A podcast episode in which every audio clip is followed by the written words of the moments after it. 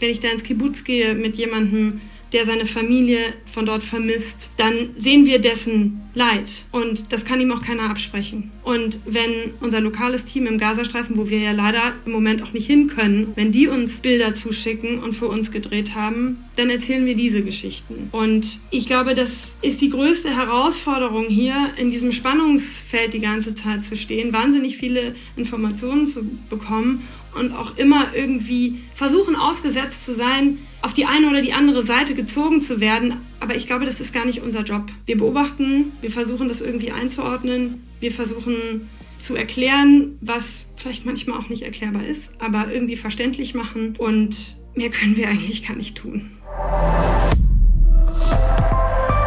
ARD Hallo, ich bin Eva Schulz und das ist Deutschland 3000.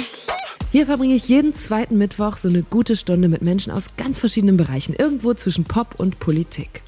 Mein Ziel ist, diesen Leuten so zu begegnen, wie ihr sie vorher noch nie gehört habt. Deutschland 3000 soll euch, mich und meine Gäste auf neue Gedanken bringen. Weil man, wenn man jemand anderes kennenlernt, auch immer ein bisschen was Neues über sich selbst erfährt. Die heutige Folge haben sich viele von euch schon lange gewünscht. Nun gab es leider einen traurigen Anlass dafür.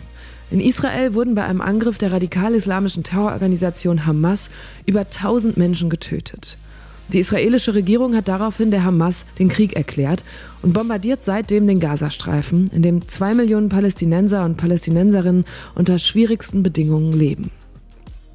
Und vielleicht geht's euch wie mir früher. Ich habe mich um das ganze Thema Nahostkonflikt lange herumgedrückt. Die vielen verschiedenen Kriege und Terrorwellen, die da passiert sind, die religiösen Zusammenhänge, die deutsche Geschichte und so viele weitere Aspekte. Es kam mir immer vor wie so ein schrecklich verknotetes Wollknäuel, das ich gerne entwirren würde, aber von dem ich nicht mal einen Anfang finde. In dieser Folge will ich jetzt mit euch einen Anfang finden und dabei hilft mir Sophie von der Tann. Sie ist 32 Jahre alt und seit 2021 Korrespondentin im ARD-Studio in Tel Aviv. Wir haben ausführlich darüber gesprochen, was sie in den letzten Wochen vor Ort erlebt hat und wie sie als Journalistin vorgeht, um objektiv über diesen Konflikt zu berichten. Zwischendurch haben wir aber auch rausgezoomt, weg von den aktuellen Geschehnissen hin zu den Ursprüngen des Konflikts. Mein Ziel war, dass ihr am Ende dieser Folge die Hauptstreitpunkte zwischen Israel und Palästina kennt und auch, welche Lösungsvorschläge es gibt. Außerdem gibt es eine Einschätzung von Sophie dazu, wie sich die aktuelle Lage entwickeln könnte und was das für uns in Deutschland heißt. Besonders berührt haben mich ihre ganz persönlichen Schilderungen von Begegnungen, die sie zuletzt hatte. Sie sagt, was da gerade passiert ist, bezeichnen viele als Israels 11. September. Das hier ist keine besonders vergnügliche gute Stunde, aber zumindest für mich eine sehr wertvolle. Also, hier kommt eine gute Stunde mit Sophie von der Tann. Sophie, es ist Montag, der 16. Oktober, kurz nach 12. Wo kommst du gerade her? Im Moment bin ich tatsächlich zu Hause. Ich sitze hier gerade in meinem Bunkerraum, ähm, weil dank des Podcasts habe ich mir heute Morgen mal gegönnt, äh, nicht sofort ins Studio zu rennen. Und netterweise haben meine Kollegen die ersten Schalten fürs Fernsehen übernommen. Und dieser Bunkerraum ist normalerweise so Arbeitszimmer slash Gästezimmer. Und äh, im Moment haben wir den großen Eisenverschlag vor dem Fenster zugezogen. Hier sind ziemlich dicke Wände und ich hoffe, dass äh, wenn hier Raketenalarm ist und vielleicht Raketen mal tatsächlich nicht abgefangen werden vom Iron Dome, dem Raketenabwehrsystem, dass man hier halbwegs sicher ist. Mhm. Wir hatten jetzt in den letzten Tagen schon Kontakt per SMS oder, oder DM auf Instagram und eine, die, äh, da habe ich ganz schön geschluckt, als du mir die geschrieben hast. Da kamst du von einer Reportage zurück aus dem Kibbutz und hast geschrieben, meine Klamotten riechen nach Leichengeruch. Und ich dachte so, okay, das klingt schrecklich. Ich kann es mir aber trotzdem nicht vorstellen. Wie riecht Leichengeruch? Das war auch das erste Mal, dass ich das gerochen habe. Und ich muss wirklich sagen, als dieser Geruch kam, ich musste wirklich würgen. Ähm, das riecht so faulig, extrem unangenehm. Ich habe dann versucht, nicht mehr durch die Nase zu atmen. Und da waren gar keine Leichen mehr. Also die hatten die eigentlich schon alle ähm, abtransportiert. Da waren zuletzt noch die Leichen von den palästinensischen Terroristen. Die waren noch am Tag zuvor da. Man konnte noch die Blutlachen, die getrockneten Blutlachen da sehen. Und daher kam dieser intensive Geruch. Jetzt ist dieser Angriff anderthalb Wochen her inzwischen und der ist am Schabbat passiert. Also zu einer Zeit, wenn eigentlich so das israelische Wochenende, wo alles zur Ruhe kommt. Wie hast du denn davon erfahren? Ich bin aufgewacht mit Raketenalarm hier in Tel Aviv. Das war auch für mich das erste Mal. Ich war bisher noch nicht da, als es Raketenalarm gab. Und dann dachte ich schon so, huh, was kommt da jetzt? Und dann kamen so nach und nach diese Videos über Social Media rein, dass palästinensische Militante in israelische Ortschaften eingedrungen sind vom Gazastreifen aus und wir konnten uns das erstmal gar nicht vorstellen. Und dann hat das wirklich Stunden gedauert, bis uns deutlich wurde, was das für ein Ausmaß hat. Das war uns am Anfang gar nicht klar. Kannst du das nochmal zusammenfassen, was aktuell das Ausmaß ist? Also was ist da passiert an diesem, in dieser Samstagnacht? Da gab es einen extrem gut geplanten und vom israelischen Militär und den Geheimdiensten offensichtlich überhaupt nicht vorhergesehenen Angriff von Hamas und auch islamischen Dschihad. Ähm, also zwei Terrororganisationen? Genau, zwei Terrororganisationen. Ähm, Angreifern aus dem Gazastreifen, die sind durch diesen Zaun durch. Und also nur um sich das mal vorzustellen, die haben äh, zuerst Raketenangriffe gestartet. Die gingen eben bis nach Tel Aviv. Dann sind die mit so Paraglidern und Hangglidern da schon rüber. Dann haben die mit Sprengstoff an fast 30 verschiedenen Punkten den Grenzzaun gesprengt. Haben die Löcher dort noch erweitert mit Bulldozern, sind dann mit Pickups und Motorrädern da durchgerast. Ein Teil ist direkt zu einem Militärstützpunkt, wo die Geheimdienstzentrale ist und hat die dort ausgeschaltet. Man kann das mittlerweile alles nachvollziehen durch eine Kamera, die äh, auf dem Helm von dem einen befestigt war und die New York Times hat diese Videoaufnahmen verifiziert. Und die haben mit Drohnen Überwachungstürme und Kommunikationseinrichtungen an der Grenze zerstört. Das heißt, dass deswegen war das israelische Militär und die Polizei auch so spät überhaupt in Kenntnis darüber, was da abläuft. Und dann sind eben diese einzelnen äh, Gruppen von Terroristen in israelische Orte, in israelische Kibbuzim, so nennen sich manche dieser Orte, eingedrungen und haben da aufs brutalste Menschen getötet und Menschen als Geiseln genommen. Du warst auch in einem von diesen Kibbuzim, hast von da berichtet. Wie hast du das erlebt? Wen hast du da getroffen? Also viele haben das hier verglichen mit dem 11. September. Ich glaube, man kann irgendwie viele verschiedene oder auch nicht äh, historische ähm, Daten da zum Vergleich ziehen. Aber wenn man sagt, das war sozusagen Israels 11. September, da hatte ich wirklich das Gefühl, dieser Kibbutz und diese Kibbuzim, die da angegriffen mhm. wurden, das ist Ground Zero. Ähm, mhm. Wir waren da zusammen mit einem jungen Mann, der da aufgewachsen ist in diesem Kibbutz. Und das ist ganz nah an der Grenze. Und der hätte eigentlich, also normalerweise ist der oft am Freitagabend zum Schabbat-Abendessen bei seinen Eltern. Und das war Feiertag. Das heißt, ganz viele Familien haben zusammen zu Abend gegessen und das Wochenende zusammen verbracht. Durch Zufall war der nicht da und war mit Freunden am Strand. Mhm. Und hat erst später mitbekommen, was da vor sich gegangen ist. Seine Mutter, seine Schwester und seine Schwägerin wurden von der Hamas wahrscheinlich verschleppt. Davon gehen alle aus. Und er ist zum ersten Mal dahin zurückgekehrt und hatte die Hoffnung, irgendwelche Hinweise zu finden, die die vielleicht hinterlassen haben, was mit ihnen passiert sein könnte. Und wir sind zu diesem Haus gegangen und man muss sich vorstellen, das sind so lauter kleine Reihenhäuser. Das ist eigentlich ziemlich ja, idyllisch eigentlich da. Dieser Kibbutz mhm. war auch mhm. bekannt irgendwie für seinen tollen Fahrradladen, habe ich von vielen gehört. Und wir laufen da so durch und dann zeigt sich immer mehr die Zerstörung und dann waren wir, wir kommen so vorbei an aufgerissenen Türen. Äh, ich habe in ein Fenster geschaut, da lag noch irgendwie ein Messer auf dem Counter neben der Spüle. da meinte dann einer der Soldaten zu mir, damit haben sie sich wahrscheinlich irgendwie versucht vorzubereiten gegen die Angreifer, die kamen. Ähm, man hat, wie gesagt, diese Blutlachen noch gesehen. Ähm, da war ein, eine Hose von einem der palästinensischen Terroristen voller Blut. Wie gesagt, die Leichen wurden schon abtransportiert. Und wann kamen wir zu diesem Haus? Und da hat es ihn wirklich ergriffen.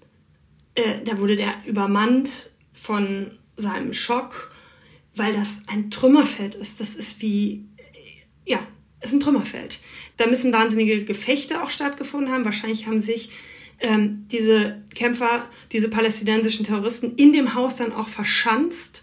Äh, die Wände sind durchschossen, die Fenster äh, sind zerstört, überall Scheiben auf dem Boden, Klamotten sind aus den Schubladen rausgerissen, Bücherregale umgestoßen, also absolutes Schlachtfeld. Und er läuft da durch, im Prinzip durch sein altes Zuhause. Und das Einzige, was er am Ende findet, ist ein altes Fotoalbum mit den ganzen Kindern aus dem Kibbutz, mit seiner Familie. Und dann sagt er zu mir, alle von denen hier haben irgendjemanden, der entweder verschleppt wurde oder getötet wurde, oder sie wurden selbst verschleppt oder getötet. Mhm. Und das, das lässt einen nicht los.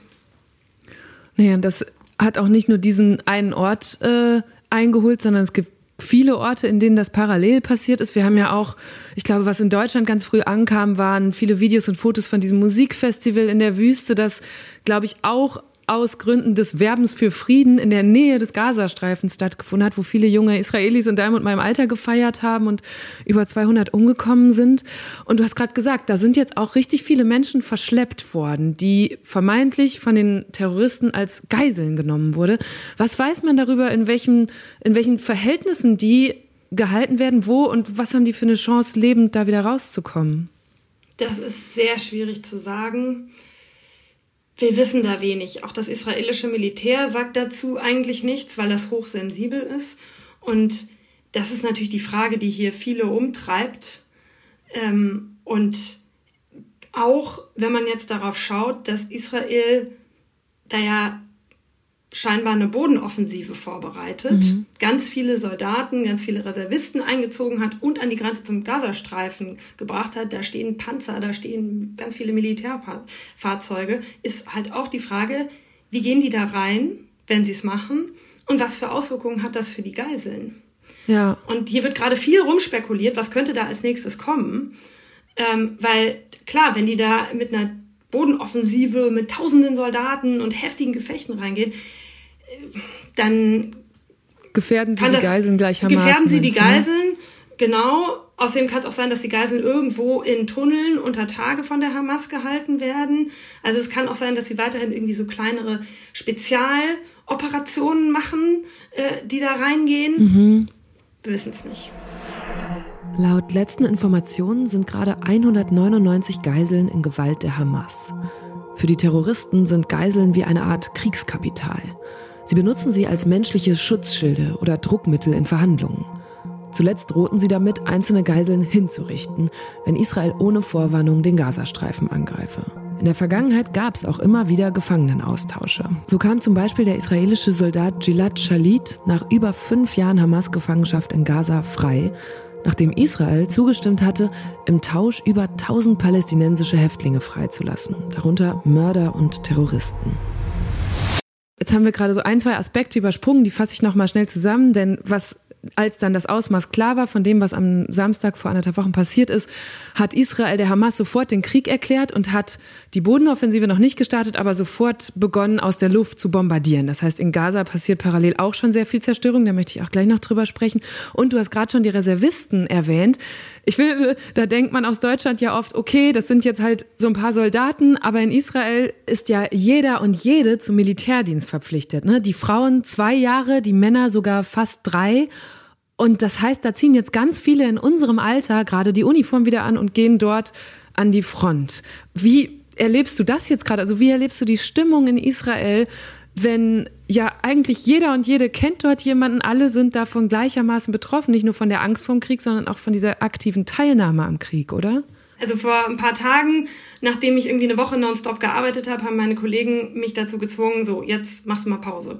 Und dann haben mich sofort israelische Freunde gefragt, hey, willst du zu uns kommen? Und die sind alle zusammen. Das machen jetzt ganz viele, dass die Familien alle zusammen sind, so hm. um sich auch gegenseitig irgendwie ein Gefühl von Zuversicht und, und Kraft und Stärke zu geben und das auch gemeinsam zu verarbeiten. Und ich war da bei diesen Freunden und da wurde einfach deutlich, jeder hier kennt entweder irgendwie jemanden, der davon betroffen ist, der verschleppt wurde oder getötet wurde, hat da irgendwie Kontakt oder halt auch Reservisten. Und da war ein Mädel, die hatte einfach wahnsinnige Angst um ihre Brüder, die jetzt eingezogen mhm. wurden. Und das ist eine riesen Mobilmachung hier gerade. 360.000 Reservisten, die eingezogen wurden. Hier leben nicht so viele Menschen in diesem Land. Ja. Jeder kennt irgendwie jeden. Und die Distanzen sind nicht groß. Das fühlt sich für viele jetzt wirklich sehr existenziell an. Und viele von denen überlegen jetzt auch tatsächlich, auch Familien, also von diesen Freunden von mir, die überlegen jetzt, ob sie mit ihren Familien für eine Zeit lang das Land verlassen, weil sie sich hier nicht mehr sicher fühlen. Weil sie mhm. das Gefühl haben, wenn jetzt nochmal irgendwas passiert, können wir uns dann überhaupt verlassen aufs Militär und auf die Polizei. Die kamen da ja auch stundenlang nicht. Also das Sicherheitsgefühl ist wirklich sehr, sehr, sehr fundamental beschädigt, wenn nicht sogar zerstört. Und das ist ja deshalb so schrecklich, weil Israel ursprünglich als genau der sichere Schutzraum für Juden und Jüdinnen gegründet wurde. Ne? Da würde ich jetzt gerne, also es gibt so viele Aspekte an der aktuellen Lage, da kommen wir auch gleich nochmal hin, aber ich würde gerne einmal mit dir rauszoomen, denn was ich jetzt auch wieder gedacht habe und gemerkt an den Zuschriften aus unserer Community ist, dass es ja immer wieder, eigentlich leider und tragischerweise im Abstand von manchmal nur wenigen Monaten, gibt es Berichte über Eskalationen, über militärische Konfrontationen in der Region, aus der du berichtest. Und man neigt dann als Nachrichtenzuschauerin manchmal schon dazu wegzuhören, weil man denkt, ja, da ist jetzt wieder irgendwie eine Bombe geflogen oder so. Ähm, und jetzt hast du aber schon gut deutlich gemacht, diesmal ist es wirklich was anderes. Es ist ein, äh, eine, ein historisch schrecklicher Anschlag gewesen. Es sind so viele Juden und Jüdinnen an einem Tag umgekommen wie seit dem Holocaust nicht mehr. Ähm, und ich habe eine Nachricht von einer Insta-Userin dabei, ähm, die uns vielleicht hilft, einmal so zurückzuspulen an einem Punkt, wo wir ansetzen können, um diesen Konflikt nachzuverfolgen, der schon so alt ist. Sie hat mir geschrieben, was ich immer wieder nicht verstehe, Warum ziehen wir da nicht alle Großbritannien in die Verantwortung? Haben die Briten nicht historische Verantwortung für diesen Konflikt und müssten die jetzt als Wiedergutmachung nicht alles in ihrer Kraft Stehende tun, um maximal viele jüdische und muslimische Menschenleben zu retten? Das ist jetzt eine Anspielung darauf, dass die Briten ja, sozusagen die letzten waren, die in dem Gebiet das Sagen hatten. Das war nach dem Ersten Weltkrieg bis eben zur Gründung des Staates Israel.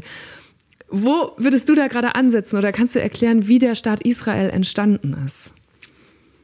Puh, ähm, da kann man sehr weit ausholen. Ja. Ich versuche es mal grob zusammenzufassen, aber ich würde allen empfehlen, die sich da tiefergehend für interessieren, nochmal woanders nachzulesen. Okay, also ähm, Anfang der 1920er hat der Völkerbund den Briten das Mandat für Palästina übertragen. Das heißt also, die hatten dann die Kontrolle. Vorher gehörte das zum Osmanischen Reich. Und zur Vorgeschichte muss man sagen, schon 1917 gab es die sogenannte Balfour-Erklärung, benannt nach dem britischen Außenminister Balfour. Und daran haben die Briten gesagt, wir unterstützen, dass es eine nationale Heimstätte für das jüdische Volk auf diesem Gebiet geben soll.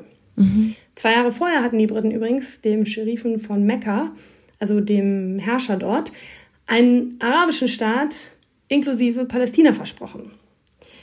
Jedenfalls war es so, dass es in diesem britischen Mandatsgebiet Palästina immer mehr Spannung zwischen der arabischen, palästinensischen Bevölkerung und der jüdischen Bevölkerung gab, auch weil immer mehr Juden eingewandert sind, viele wegen Pogromen in Europa.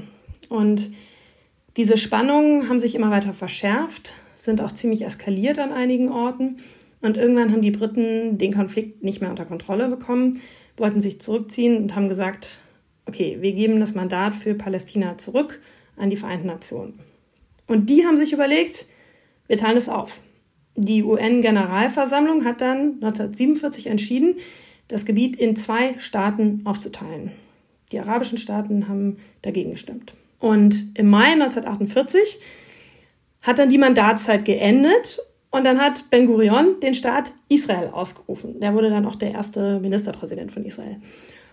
Und dann gab es direkt eine Kriegserklärung der arabischen Staaten gegen neu gegründeten israelischen Staat. Und dieses Datum 1948, das feiern die Israelis als den Beginn des jüdischen Staates. Das ist ein ganz wichtiges äh, Datum in Israel.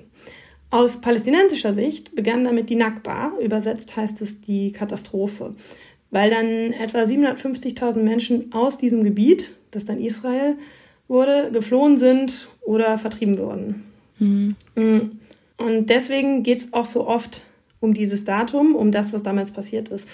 Und auch wenn wir hören Flüchtlinge, also palästinensische Flüchtlinge, dann bezieht sich das eben oft auf die Menschen, die damals 1948 aus ihren Häusern vertrieben wurden oder flohen. Ja, und das ist auch, ich glaube, diese die Flüchtlinge, wie du schon sagst, diese haben jetzt schon so lange diesen Flüchtlingsstatus. Das muss man, glaube ich, sich auch immer vergegenwärtigen. Es sind andere Geflüchtete als die, die hier in äh, 2015 zum Beispiel ankamen, ne? Und in erster Generation, sondern in Flüchtlingscamps, die es ja zum Beispiel im Westjordanland immer noch gibt, leben Menschen zum Teil in der dritten Generation in eigentlich vorläufigen äh, Behausungen. Und äh, was mich, als ich dort mal zu Besuch war, sehr berührt hat, war, dass das ja der Schlüssel so ein Symbol ist. Ne? Manche Menschen haben noch die Schlüssel zu den Häusern, aus denen sie vertrieben wurden und sagten, wir wollen diese Häuser zurück. Und auch wenn, ne, wenn ich es jetzt nochmal höre, wenn du sagst, die Briten und dann haben die UN aber das und das erlaubt und so. Das heißt, es gibt auch so viele verschiedene Rechtfertigungen für beide Seiten, warum dieses und jenes Gebiet jemandem gehören soll. Und ich glaube, wenn es darum geht,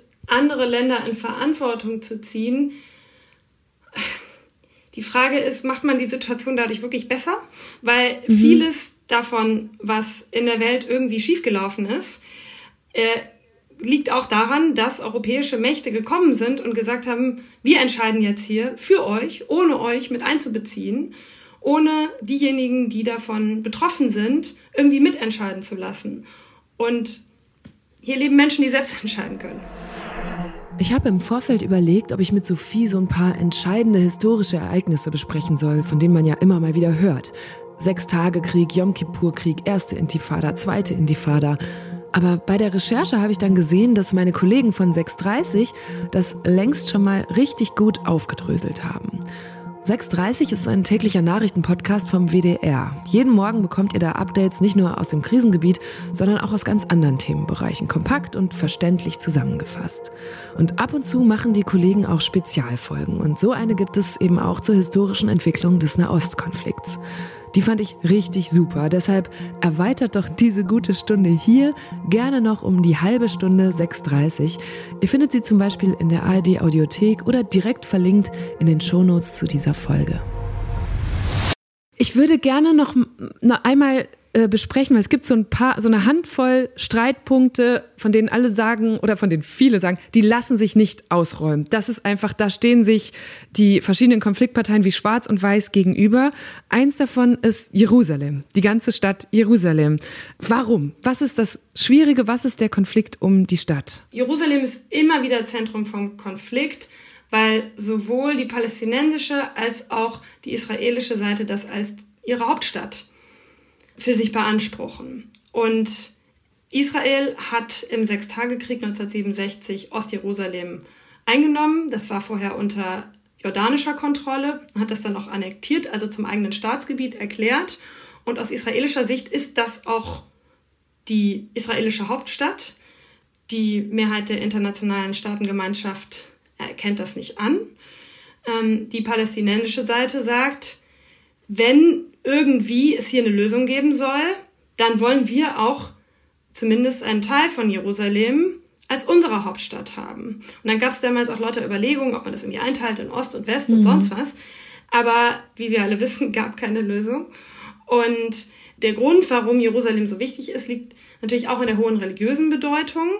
Äh, ganz speziell ist es der Tempelberg bzw. der Haram al-Sharif. Äh, Heiligtümer sowohl für Juden als auch Muslime. Und deswegen entsteht es auch immer wieder dort zu so krassen Auseinandersetzungen. Ja, das ist zum einen ist da unterhalb ist die Klagemauer, das, was man so, was berühmt ist dafür, dass äh, Juden und Jüdinnen dort so die Gebetszettel reinklemmen, ne? Und davor auch viel sich zum Beten treffen. Und wenn man dann nur so den Berg hochgeht von dieser Klagemauer, ist oben diese riesige, wunderschöne, blau leuchtende Al-Aqsa-Moschee, die für Muslime sehr, sehr wichtig ist. Genau, und die äh, Juden und Jüdinnen glauben eben, dass dort der letzte Tempel stand. Deswegen ist das so ein wichtiger Ort. Und Muslime glauben, dass äh, Mohammed da in den Himmel gestiegen ist. Und deswegen ist es für die ein wichtiger Ort. Das wird immer wieder so ein, so ein Brennpunkt, weil es da halt auch immer wieder Provokationen gibt.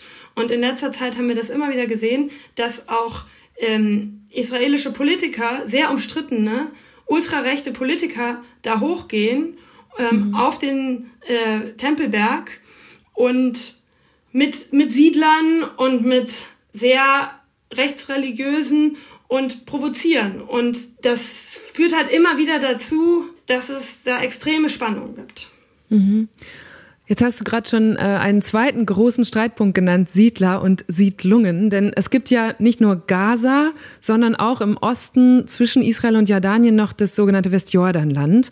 Da leben zweieinhalb Millionen Palästinenser. Hier kann man übrigens auch mal kurz reinschieben, dass Palästinenser ja nicht alle Muslime sind. Ich finde das auch immer total schwierig, dass alles so Religion und Kulturethnien werden alles so in einen Topf geworfen bei diesem Konflikt. Aber es gibt ja auch christliche Palästinenser zum Beispiel. Auch die leben im Westjordanland aber eben auch, was sind es so, mehrere hunderttausend Siedler und Siedlerinnen, Juden und Jüdinnen.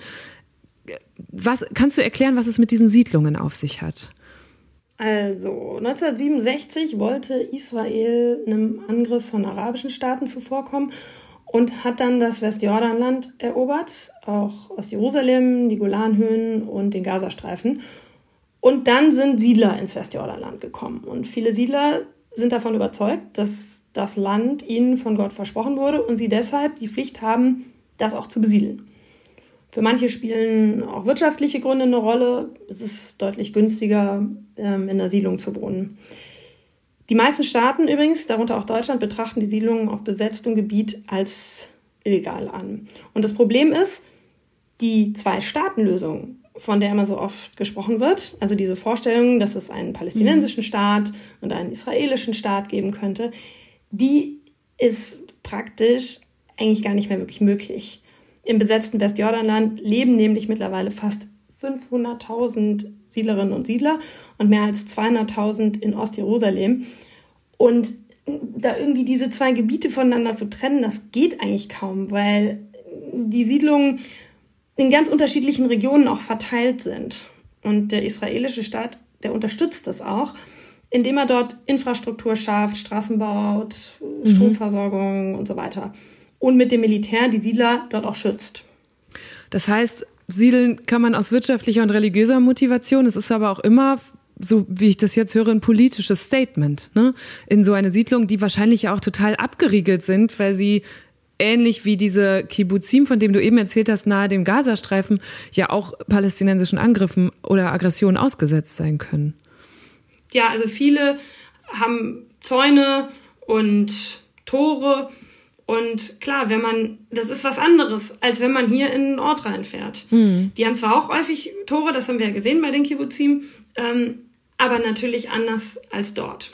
Man überquert halt auch immer Checkpoints, um dahin zu kommen. Wenn man von Israel ins besetzte Westjordanland fährt, dann fährt man durch einen Checkpoint. Man wird in diese Richtung nicht kontrolliert, die kontrollieren, dass Israel kontrolliert nur, wer aus dem Westjordanland nach Israel kommt.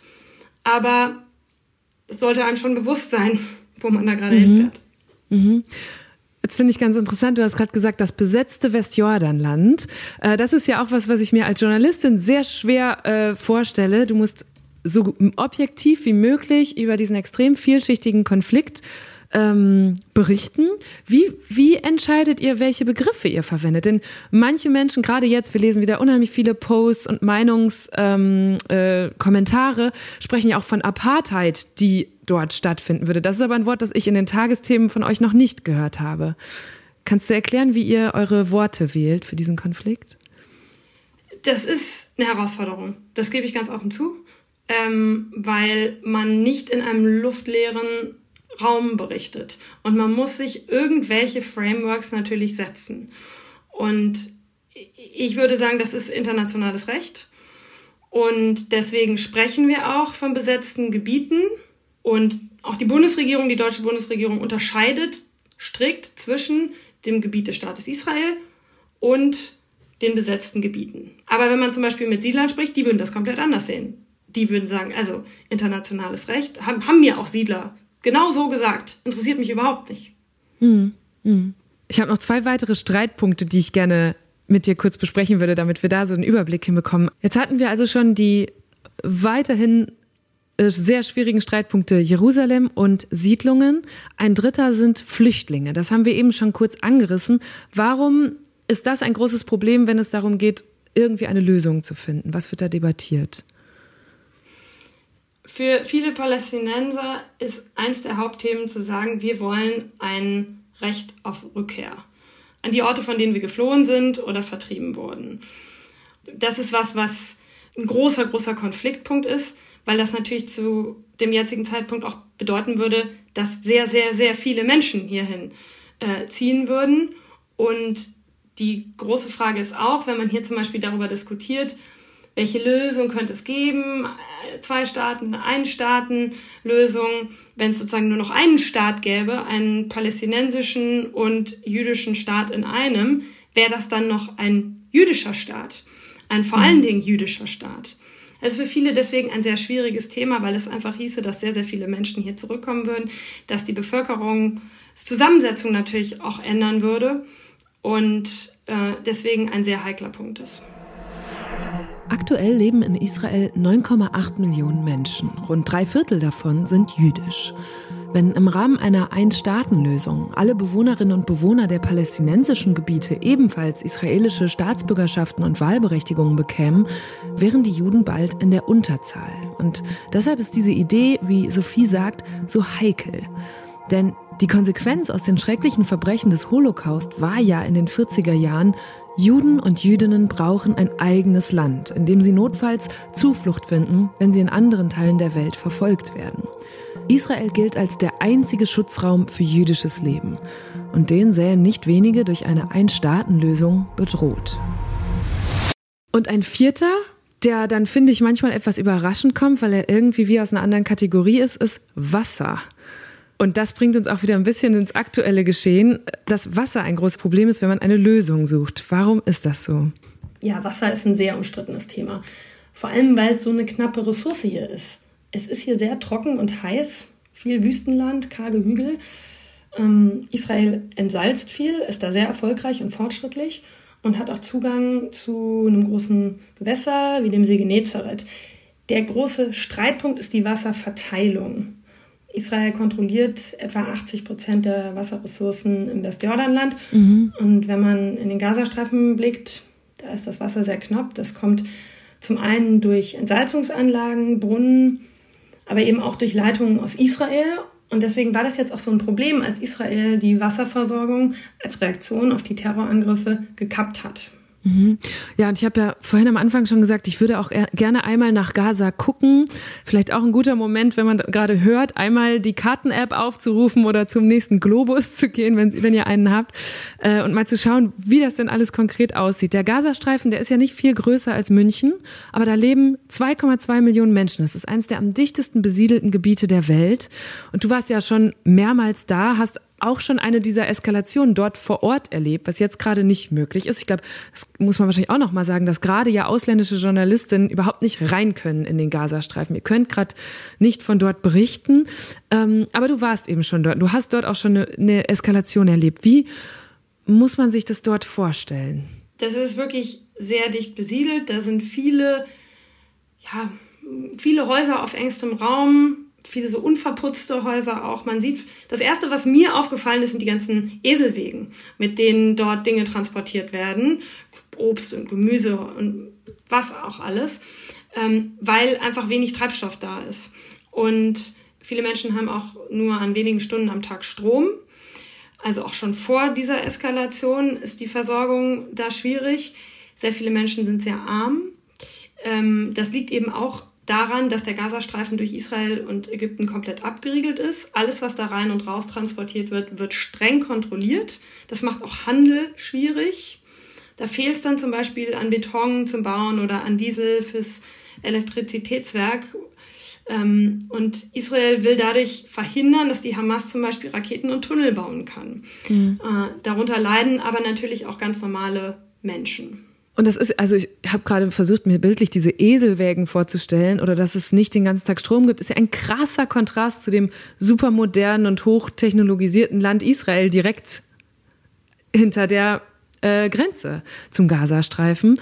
Ähm, Jetzt ist, wie du gerade sagst, jetzt ist eigentlich alles noch mal schlimmer geworden, denn äh, Strom, Treibstoff, die, der Einfuhr von Nahrungsmitteln wurde von Israel komplett gestoppt. Wasser wurde komplett gestoppt, gibt's jetzt gerade wieder im Süden. Ist das zu rechtfertigen, eine Maßnahme als Reaktion auf den Terrorangriff, die aber auch so viele Zivilistinnen und Zivilisten in diesem palästinensischen Gebiet dort trifft?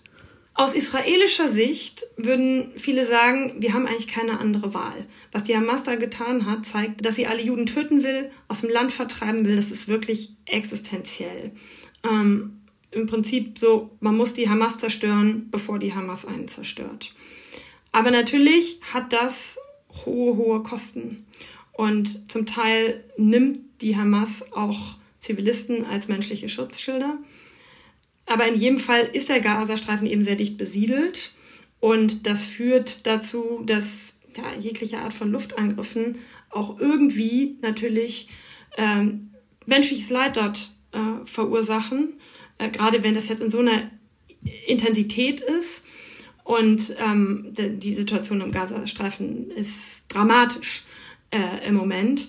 Ähm, und diese intensiven Luftschläge und was möglicherweise noch weiteres kommen könnte, führt natürlich schon auch dazu, dass es eine weitere Generation gibt von traumatisierten mhm. äh, Menschen, die möglicherweise auch sich ja, leichter radikalisieren lassen. Und viele Expertinnen und Experten, mit denen man spricht, sagen, ja klar, das wird wahrscheinlich den Kreislauf der Gewalt weitertreiben. Und die große Frage ist, was kommt danach? Also Israel hat gesagt, sie wollen die Hamas zerstören. Was kommt danach?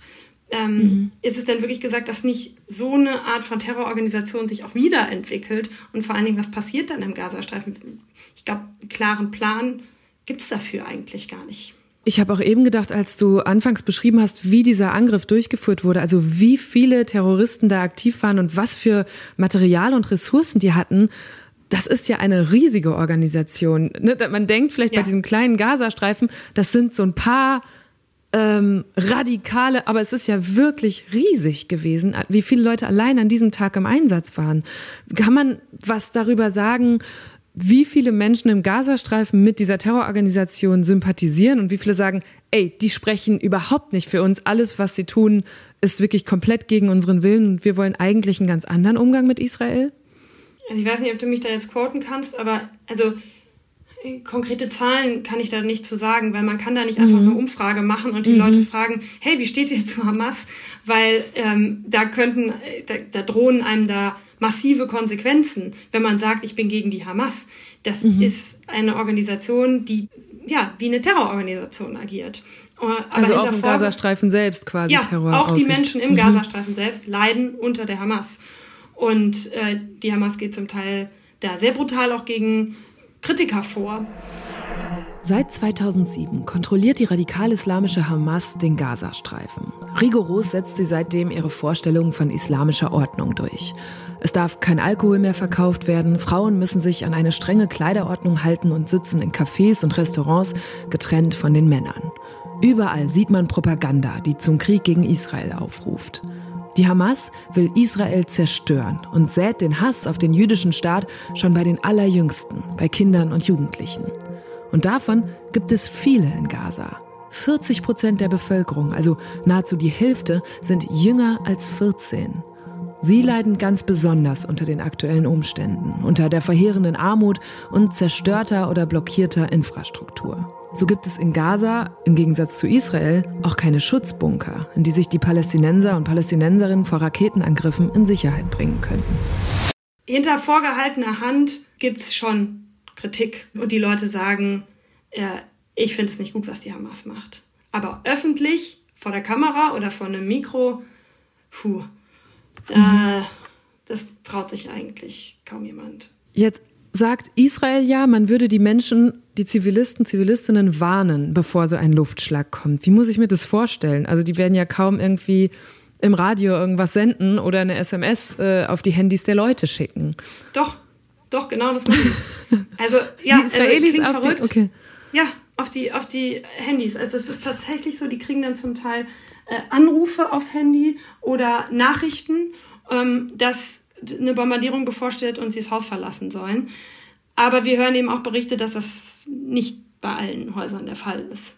Und mhm. viele Menschen fragen sich, warum wurde denn jetzt mein Haus eigentlich hier bombardiert? Und wie rechtfertigt Israel das, wenn sie solche zivilen Häuser angreifen? Das israelische Militär sagt, da war irgendeine Art von Einrichtung der Hamas, äh, Munitionslager oder ein Tunnel mhm. darunter Raketenabschussrampe, was auch immer. Ähm, das israelische Militär sagt, wir wollen Infrastruktur der Hamas zerstören. Aber man nimmt natürlich irgendwie auch in Kauf, wenn es dabei auch zu zivilen Opfern kommt. Und man muss auch dazu sagen, die Hamas ruft die Leute zum Teil auch dazu auf, die Häuser nicht zu verlassen und nicht zu evakuieren. Also wieder Was, diese menschlichen Schutzschilde, die Sie versuchen ja, da zu benutzen. Da haben wir jetzt einige Berichte zu bekommen. Mhm. Und zugleich gibt es ja keine wirkliche Fluchtmöglichkeit, denn alle Grenzen in den Gazastreifen, habe ich eben schon gesagt, mit Bezug auf die Journalistin, aber gilt eben auch mit Bezug auf die Bevölkerung. Alle Grenzen sind zu. Sowohl die Ausgänge nach Israel als auch der nach Ägypten. Warum nimmt Ägypten nicht die Leute auf und sagt, ihr seid bedroht, ihr könntet umkommen, ihr dürft natürlich zu uns kommen? Also zum einen sagt Ägypten, wir wollen nicht äh, dazu beitragen oder ermöglichen, dass eine zweite Nakba passiert, also dass erneut Hunderttausende Palästinenser von ihrem Gebiet vertrieben werden und möglicherweise nicht zurückkehren können. Ägypten will auch nicht, ähm, ja, dass der, der Konflikt sozusagen ins eigene Land äh, exportiert wird. Und ähm, Ägypten ist in einer sehr schwierigen äh, wirtschaftlichen Lage auch. Und also die viele Palästinenser kritisieren deswegen auch Ägypten sehr stark, weil es eben auch mit die Blockade aufrechterhält und ähm, eben so lange die Grenze nicht aufgemacht hat für humanitäre Hilfsgüter. Jetzt bist du ganz intensiv ja Nachrichten, Meinungen, Bildern von allen Seiten ausgesetzt. Selbst wir als Internet-User hier in Deutschland sind das aber, ja. Und wahrscheinlich die meisten Leute, die uns gerade zuhören, sind, vermute ich, auch damit zu, überfordert zu sagen, okay, auf welcher Seite stehe ich jetzt in diesem Konflikt? Gerade geht es Millionen Palästinenser und Palästinensern extrem schlimm. Zugleich ist das israelische Volk traumatisiert durch diesen Angriff und wir sind konfrontiert mit ganz vielen verschiedenen keine Ahnung, Videos, Scherkacheln, Botschaften, Demonstrationen. Was ist dein, dein Ratschlag? Wie geht man damit um? Wie ordnet man das ein? Was, was rätst du auch Freunden oder Freundinnen, die dich zum Teil danach fragen? Mein Job ist hier nicht, ein Urteil zu fällen. Mein Job ist nicht zu bewerten, wer ist jetzt schuld, ähm, wie sollte sich wer verhalten. Ich berichte darüber, was hier passiert, was ich sehe und vor allen Dingen versuche ich das irgendwie über die menschliche Seite. Ähm, deswegen versuchen wir eben, also wenn, wenn ich da ins Kibbutz gehe mit jemandem, der seine Familie dort, von dort vermisst, dann sehen wir dessen Leid. Und das kann ihm auch keiner absprechen. Und wenn unser Team, unser lokales Team im Gazastreifen, wo wir ja leider im Moment auch nicht hin können, um es selber zu sehen, wenn die mhm. uns Bilder zuschicken und für uns gedreht haben, dann erzählen wir diese Geschichten. Und ich glaube, das ist die größte Herausforderung hier, in diesem Spannungsfeld die ganze Zeit zu stehen, wahnsinnig viele Informationen zu bekommen und auch immer irgendwie wie, versuchen ausgesetzt zu sein, auf die eine oder die andere Seite gezogen zu werden. Aber ich glaube, das ist gar nicht unser Job. Wir beobachten, wir versuchen das irgendwie einzuordnen, wir versuchen äh, zu erklären, was vielleicht manchmal auch nicht erklärbar ist, aber irgendwie verständlich machen. Und mehr können wir eigentlich gar nicht tun. Mhm. Ich kann ja auch keine Lösung. Also wie häufig wird man gefragt, ja, was sollte denn jetzt und was wäre und ja. was hätte? Das ist nicht mein Job. Zum Glück. Ja, ist auch nicht so, als hätte ich diese Frage nicht auch auf meinem Zettel stehen. Aber du hast eben auch schon gesagt, okay, die Zwei-Staaten-Lösung, hast du gesagt, ist aus diesen und jenen Gründen unrealistisch. Die Ein-Staaten-Lösung scheinst du auch als unrealistisch einzuschätzen. Ähm, deswegen frage ich lieber nochmal auch journalistisch. Du hast gerade gesagt, manche Sachen sind nicht erklärbar. Viele Sachen werden sichtbar gemacht. Da kommen dann Videos, wo die einen sagen, diese Bilder von Gewalt, von Leichen, von auch das sehr berührend, Frauen mit blutigen Hosen, wo man ahnt, die sind vergewaltigt worden aufs ähm, heftigste da kam bei uns in der Redaktion jetzt auch die Frage, auf welche Bilder wollen und sollen wir eigentlich sehen und zeigen, auch gerade als Journalisten. Denn einerseits muss man das Leid ja deutlich machen, andererseits hilft man damit vielleicht auch wieder Propagandainteressen, ne? weil viele Bilder ja entstehen äh, von zum Beispiel den Terroristen oder auch der israelischen Regierung, die sagen wollen, hier, das wird uns angetan oder hier, das haben wir geschafft. Wie ziehst du da für dich Grenzen oder wie, wie entscheidet ihr sowas? Also das allererste ist, glaube ich, immer wichtig zu sagen, was sind die Quellen. Das ist ganz banal, mhm. aber äh, wenn das israelische Militär organisiert, dass man irgendwo hingehen kann, um sich was anzuschauen, und da, dann muss man das auch sagen, ähm, dass das sozusagen dadurch davon organisiert wurde. Oder wenn irgendwas von Social Media kommt, muss man wahnsinnig vorsichtig sein, weil wer weiß, wer das gemacht hat, wer weiß, wer das gedreht hat, wie das entstanden ist, ob das überhaupt echt ist. Ähm, also das basic, aber ich glaube, das kann man nicht oft genug wiederholen. Und ähm, ich glaube, es gibt sehr unterschiedliche Herangehensweisen, wie viel Grausamkeit man zeigt. Wir sind in Deutschland da sehr viel zurückhaltender als andere Medien. Hier zum Beispiel in den Medien ist das sehr viel, sehr viel bildlicher. Da sind Videos im Fernsehen zu sehen, die wir nicht zeigen würden. Und ich merke es ja schon bei mir selbst. Ich habe irgendwann angefangen, mir manche Videos nicht mehr anzuschauen, weil das ja auch was mit einem macht, wenn man nur diese Grausamkeiten die ganze Zeit sieht. Mhm.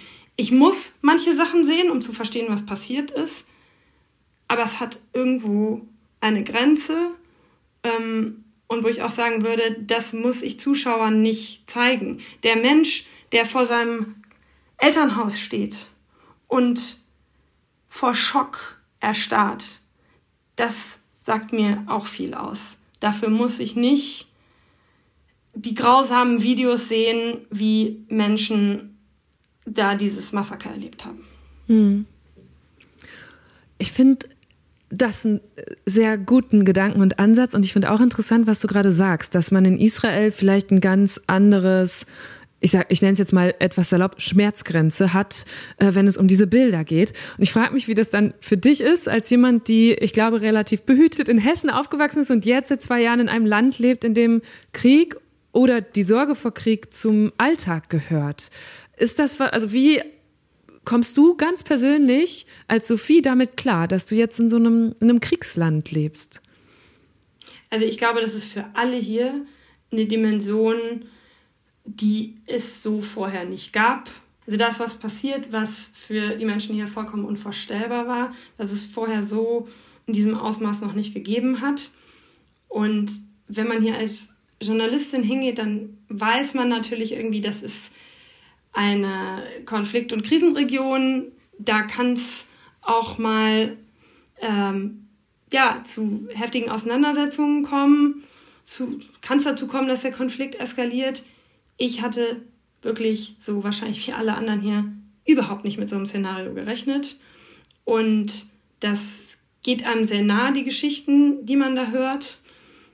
Auch aus dem Gazastreifen mhm. natürlich. Ich bin in engem Kontakt mit sowohl unseren Mitarbeitern dort als auch einfach Freunden, ähm, Menschen, die ich dort kennengelernt habe, weil ich ja öfters auch da war. Und bei der einen ist jetzt seit zwei Tagen nur noch einen Haken auf WhatsApp. Ich hoffe, dass sie keinen Strom mehr hat. Ich, das wäre das beste Szenario. Mhm. Ja, das wäre das beste Szenario. Und das geht einem natürlich irgendwie, also das geht einem schon nah. Der Punkt ist, was ich total merke, ich habe jetzt hier quasi 24-7 durchgearbeitet. Das begann am Samstagmorgen. Ich war hier alleine als Fer Fernsehkorrespondentin. Mein Kollege war nicht im Land. Wir wurden vollkommen überrascht davon. Ich habe fast fünf Tage von morgens 7 Uhr bis nachts 1 Uhr Live-Schalten durchgemacht.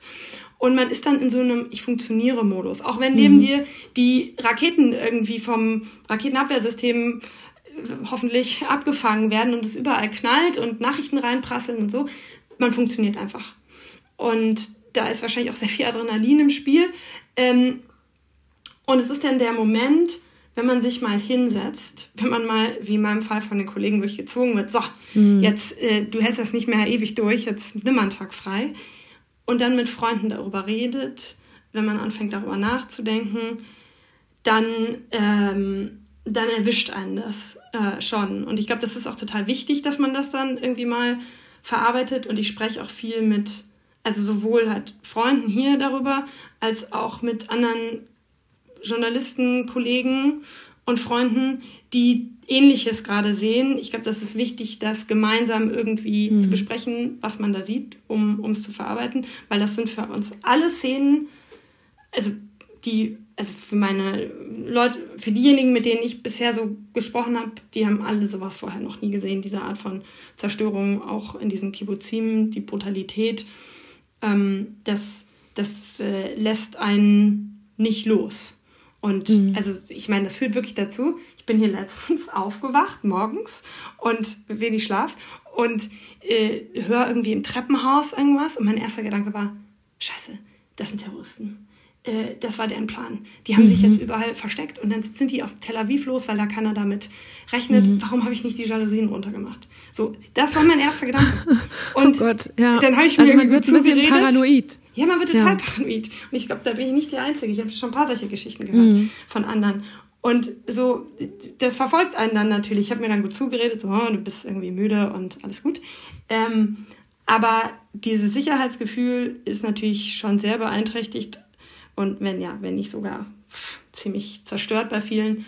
Ähm, und es sind Szenarien, mit denen man sich hier auf einmal auseinandersetzt, auch wenn man sozusagen schaut, wie könnte dieser Krieg noch weiter eskalieren. Also die große mhm. Frage, die im Raum steht, ist, äh, tritt da jetzt noch irgendwie die Hisbollah mit ein und der Iran und dann wird das hier nochmal eine ganz andere Art von Krieg, weil die Hisbollah über viel krassere Raketen verfügt, die so Lenkraketen sind, die viel gezielter angreifen können. Dann sind wir hier in Tel Aviv auch äh, in einer ganz anderen Situation, weil das Raketenabwehrsystem die nicht so gut ab, ähm, abwehren kann. Und wir überlegen gerade, wir machen wirklich Evakuierungspläne mhm. gerade. Wohin, wohin gehen wir dann?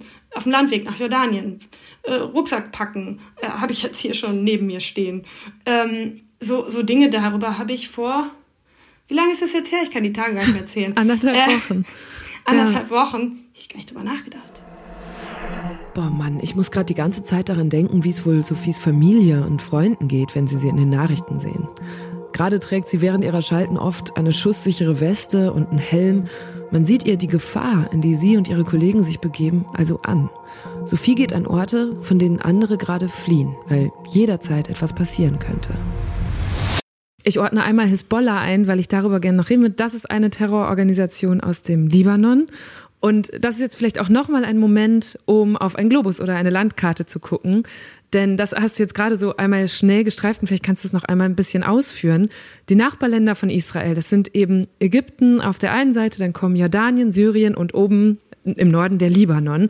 Und von da fliegen zum Beispiel auch gerade Raketen nach Israel. Gleichzeitig hat Israel auch syrische Flughäfen bombardiert. Also man merkt jetzt, das ist nicht mehr nur ein Konflikt, der in Israel und den palästinensischen Gebieten stattfindet, sondern der auch rüberschwappen könnte. Dann hört man auf einmal, dass die Gefahr eines Zwei-Fronten-Kriegs besteht. Was bedeutet das und mit welchen Szenarien rechnet ihr gerade? Also ich war da gestern ähm, an der Grenze zum Libanon und da ist eben, also da kann man auch beobachten, wie ganz viele Truppen dahin gebracht werden, Militärfahrzeuge, Panzer und so weiter, weil eben die Angst davor ist, dass sich der Konflikt da ausweiten könnte.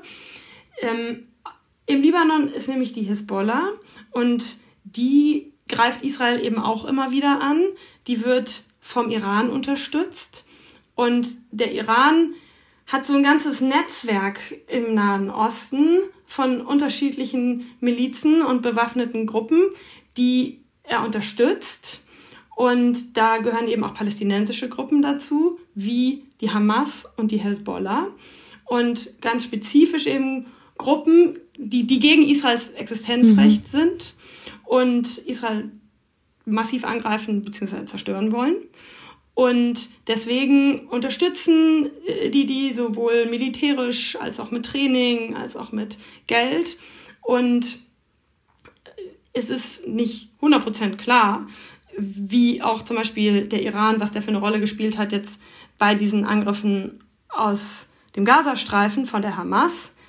Ähm, aber es ist sehr unwahrscheinlich, dass die Hamas sowas machen würde, ohne dass sie grünes Licht von einem ihrer großen Unterstützer im Iran bekommen. Mhm. Ähm, und deswegen ist die Frage, was könnte eben im Libanon noch passieren?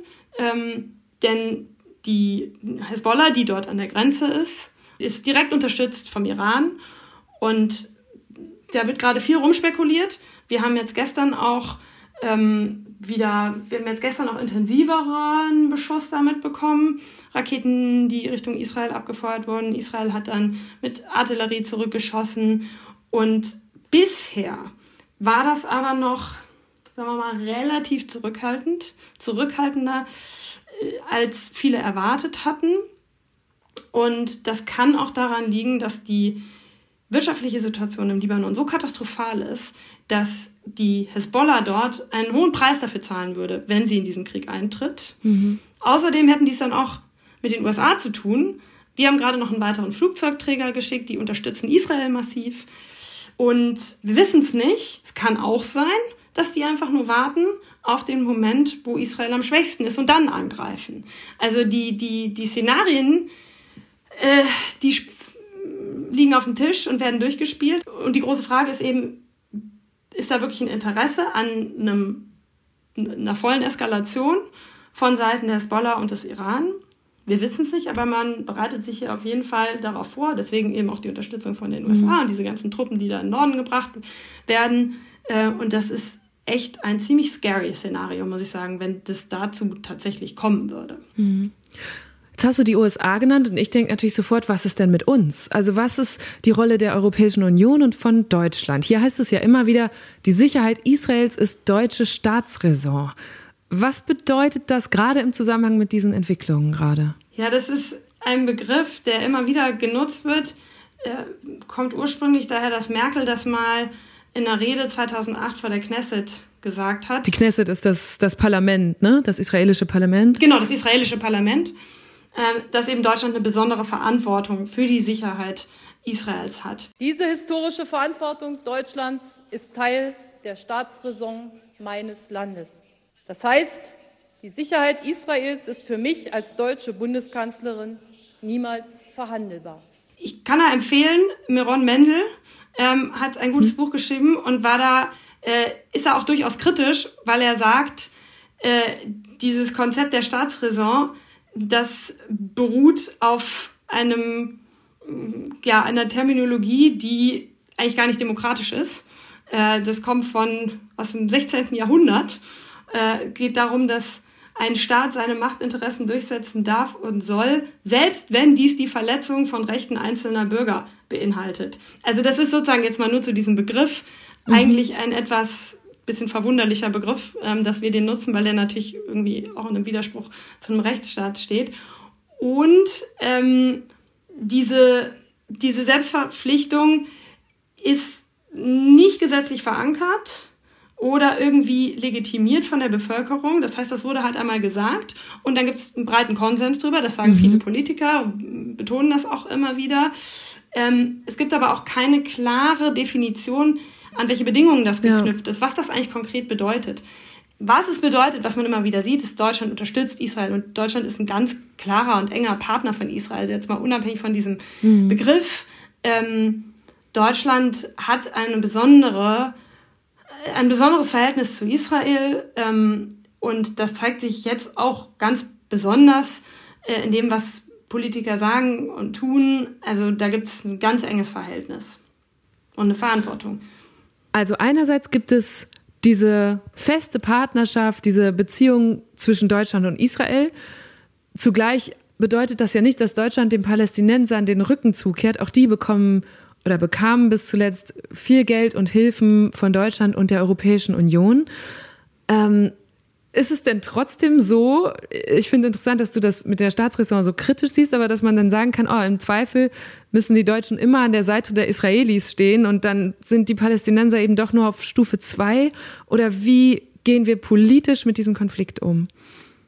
Also ich glaube tatsächlich, Deutschland hat eine Verantwortung. Also allein historisch haben wir eine besondere Beziehung zu Israel. Darüber brauchen wir gar nicht zu diskutieren, ob man das jetzt Staatsräson nennt oder wie auch immer. Ähm, aber das heißt nicht, dass man nicht auch eben die palästinensische Seite mit unterstützt, was Deutschland ja auch massiv tut. Ähm, sehr stark die palästinensische Autonomiebehörde mit unterstützt und da gibt es viel Gelder, viele Gelder auch für humanitäre Zwecke, für Bildung und so weiter. Hier hake ich einmal kurz ein, weil Sophie gerade die palästinensische Autonomiebehörde erwähnt. Das ist sowas wie eine palästinensische Regierung. Während die Hamas den Gazastreifen kontrolliert, hat die Autonomiebehörde in den palästinensischen Autonomiegebieten im Westjordanland das Sagen.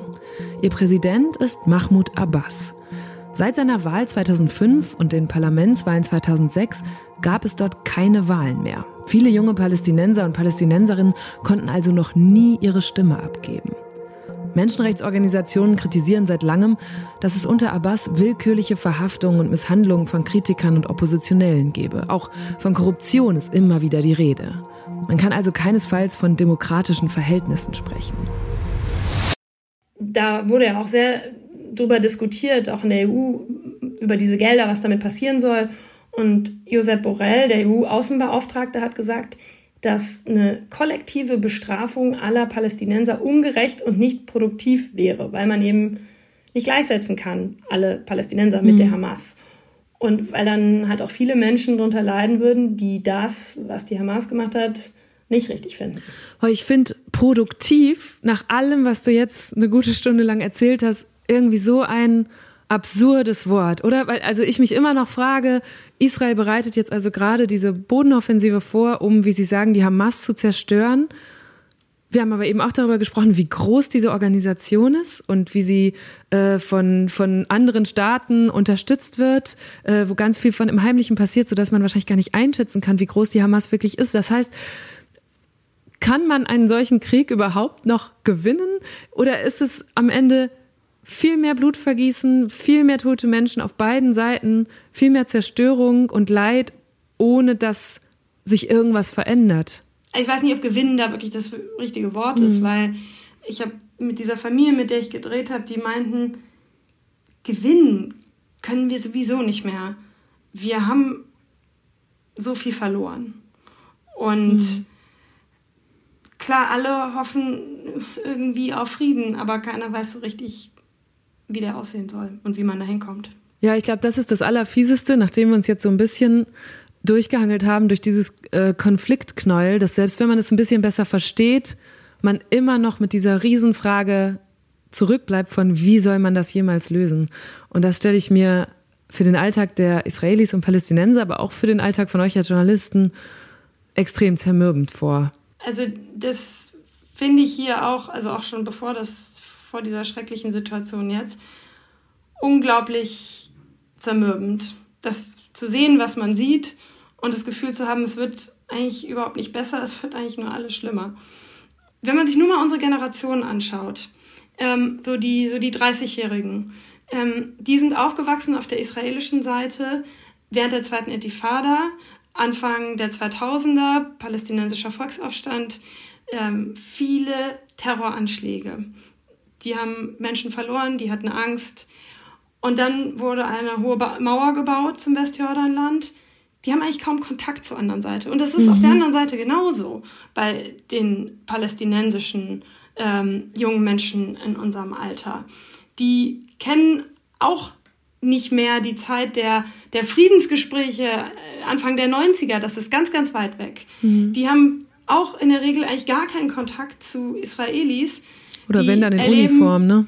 Ja. Das wollte ich gerade sagen. Genau so ist es. Die erleben eigentlich vor allen Dingen das, was Besatzung bedeutet, dass sie eingeschränkt sind in ihrer Bewegungsfreiheit und so weiter. Die erleben auch viel Gewalt und die ähm, sehen Soldaten als, also die sehen Israelis vor allen Dingen in Uniform und mit äh, Gewehren am Checkpoint. Und der Konflikt ist auf diese Art und Weise irgendwie auch so entmenschlicht worden. Da ist eine ganze Generation, die eigentlich keinen Kontakt mehr miteinander hatte. Und das macht es auch so viel schwieriger. Und die Vorstellung auch, so auf der israelischen Seite, jeden Schritt, den wir dahin gehen, jeden Zentimeter, den wir von der Mauer irgendwie wegnehmen und von ach, dem Zaun, der macht uns noch angreifbarer. Und wenn jetzt sowas passiert, dann, ich dann, dann, dann bestätigt das dieses Gefühl wahrscheinlich auch noch mehr. Und das mhm. Tragische ist, dass ausgerechnet in diesen Kibbuzim oft Menschen gelebt haben, die, also viele von diesen Menschen da waren sogar aktiv beteiligt an irgendwelchen äh, Friedensgruppen, an irgendwelchen Organisationen, die versucht haben, irgendwie Kontakt mit Menschen auf der anderen Seite im Gazastreifen zu halten und so weiter. Und ausgerechnet die mussten jetzt so was Schreckliches erleben, wurden zum Teil brutal getötet oder in den Gazastreifen verschleppt. Ja, das ist ein wenig hoffnungsvolles Ende für diesen Podcast, aber ich glaube, das gehört auch zum Journalismus und zu Nachrichten dazu, ne? dass man nicht immer Hoffnung machen kann und nicht immer sagen kann, ja, aber vielleicht geht's bald bergauf. Das sieht gerade, das ist gerade nicht die Situation, aus der du berichtest. Und wahrscheinlich werden wir dich in den nächsten Wochen und vielleicht sogar Monaten noch sehr viel sehen in den Nachrichten, ähm, von, von Logo bis Tagesthemen. Sophie, danke für deine Arbeit. Danke für die unermüdlichen Schalten und dafür, dass du das jetzt hier mit mir versucht hast, ein bisschen auseinander zu dröseln. Ich hoffe, es hilft ganz vielen von denen, die uns jetzt hier zugehört haben. Und danke, dass du dir in einem so stressigen Alltag gerade so viel Zeit genommen hast. Vielen Dank. Sehr gerne. Vielen Dank dir. Das war eine gute Stunde mit Sophie von der Tann. Ich hoffe, wir konnten euch ein bisschen dabei helfen zu verstehen, was da gerade passiert in Israel und Palästina und was die groben Linien dieses Konflikts sind. Ich muss aber auch ganz offen sagen, mit dieser Folge alleine ist es wohl noch nicht getan. Wenn es euch so geht wie mir, dann denkt ihr euch vielleicht schon bei den nächsten Nachrichten aus der Region morgen, übermorgen oder in ein paar Wochen, Mist, wie war das nochmal genau? Und so geht es mir selbst als jemand, die da mal ein halbes Jahr gelebt hat. Bis heute habe ich das Gefühl, immer nur einzelne Puzzleteile beisammen zu haben. Dieser Konflikt ist so alt, so kompliziert, so verwirrend und eben nicht schwarz-weiß, dass man, glaube ich, sein Leben lang immer wieder neue Teile dazu sammelt. Diese Podcast-Folge kann und soll nur ein einzelnes davon sein und ich möchte euch ermutigen, trotzdem jetzt nicht zurückzuschrecken oder einen zu hohen Anspruch an euch selbst zu haben, sondern einfach, wo immer sich eine Gelegenheit bietet und ihr gerade die Muße dafür habt, weiterzumachen, eine neue Perspektive oder einen anderen Aspekt des Themas besser zu verstehen. Auf dem Instagram-Account von Deutschland 3000 haben wir euch dafür ein paar Empfehlungen zusammengestellt. Ein weiteres Puzzleteil könnte zum Beispiel auch die Deutschland 3000 Folge mit Daniel Donskoy sein. Mit dem jüdischen Schauspieler, Musiker und Moderator habe ich darüber gesprochen, warum Antisemitismus in Deutschland wieder zunimmt und was er sich von uns als Gesellschaft wünschen würde. Mein Name ist Eva Schulz. Ihr findet mich und Deutschland 3000 auf Instagram und natürlich überall, wo es Podcasts gibt. Zum Beispiel in der ARD Audiothek. Jeden zweiten Mittwoch kommt eine neue gute Stunde. Und in der nächsten Folge legen wir wieder einen komplett anderen Gang ein. Dann begrüße ich hier das Social Media Paar Malte Zierden und Fia Quantius. Also bis hoffentlich ganz bald. Macht's gut. Deutschland 3000, eine gute Stunde mit mir, Eva Schulz, ist ein Podcast von Enjoy. Redaktion Isabella Huber und Konstanze Tönnissen. Produktion Isabella Huber. Social Media Lena Link. Und das Sounddesign kommt von Soundquadrat.